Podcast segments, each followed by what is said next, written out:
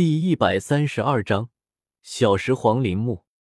与盘古王一番交谈之后，周通又前往了搁浅所在的地方。那依然是盘古旧地的一座宫殿深处。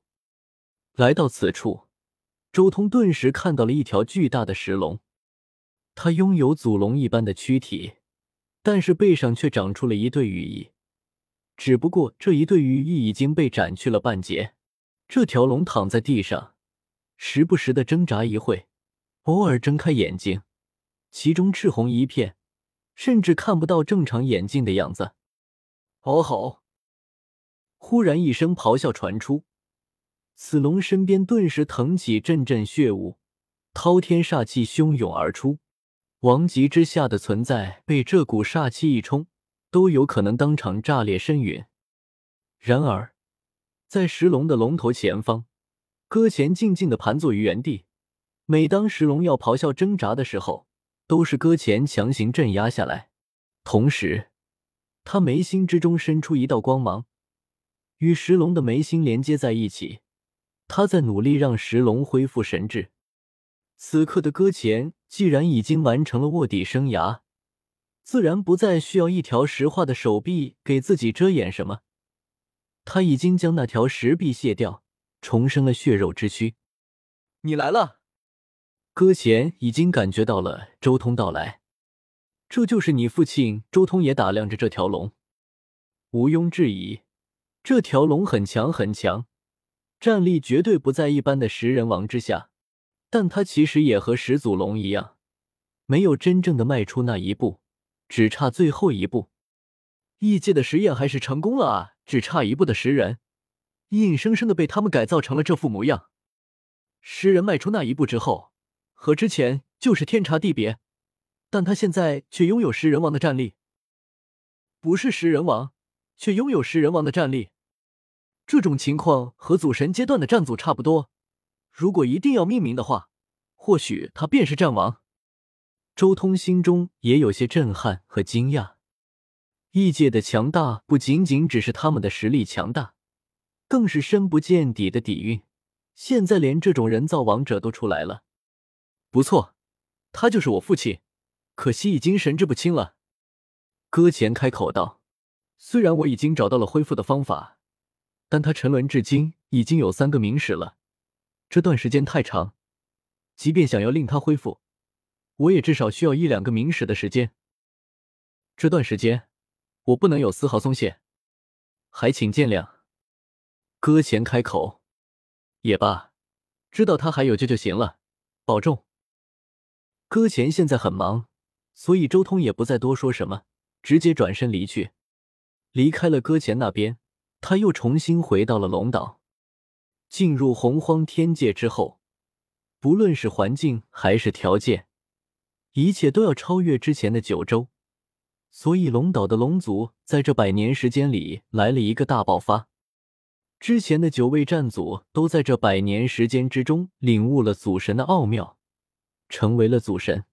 而之后，还有三位龙族在这百年时间里面顺利突破至战祖境界。盘古王果然知道黄级的秘密，他在告诫我，不要想着突破黄级。周通心中暗暗说道：“但可惜，我就算想突破，也没有办法。”周通心中也暗暗可惜。这百年来，虽然更进一步，但也只是真正触及到黄级。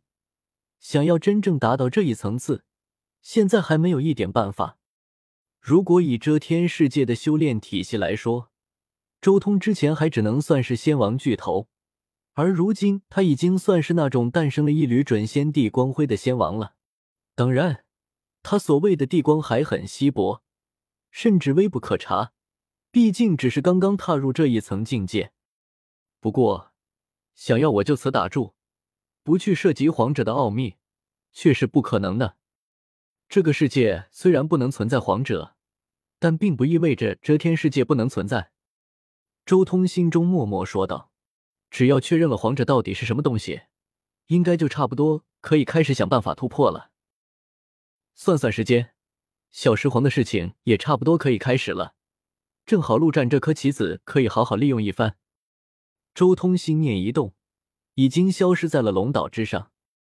他出现在了一处太古魔山的山巅之上，而这个山巅之上已经有一位食人王了，正是异界三大始祖之一的陆战。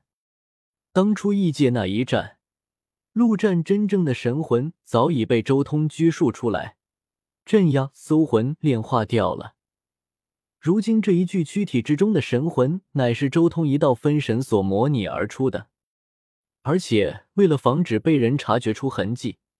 他刻意还斩掉了这一道分神与自己的联系，甚至很多记忆都斩掉了，只留下陆战原本的大道印记。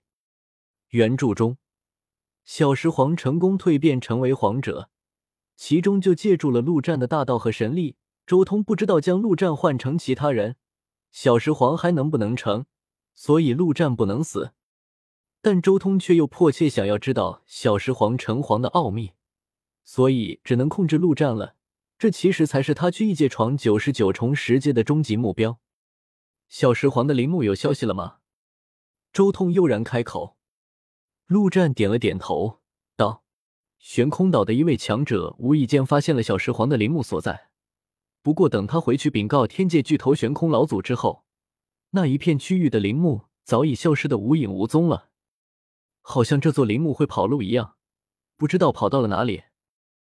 之后。”悬空老祖停留在那里三天，以食人王强大的神念搜索，最后只能得出结论：那里确实存在着极其厉害的禁制，将小石皇陵墓的气息给屏蔽了。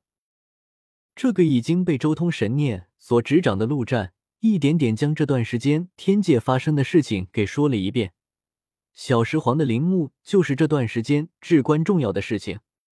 悬空老祖原本想要慢慢破解那些太古前小石皇留下来的禁制，然后独自夺取小石皇陵墓中的所有造化。不过终究还是走漏了消息，让小石皇陵墓的事情公告天下了。原本平静的洪荒天界再一次沸腾了起来。如今，整个洪荒天界的各大巨头纷纷开始行动，不断的寻找小石皇的陵墓，由此。这个洪荒天界都风起云涌了起来，时间果然差不多。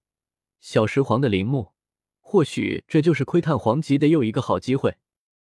周通心中默默说道：“这段时间，我就隐匿在你身上，你顺势而为吧。”周通沉吟了一阵，随即身形一闪，瞬间消失在原地。他将自身隐匿在了陆战身上。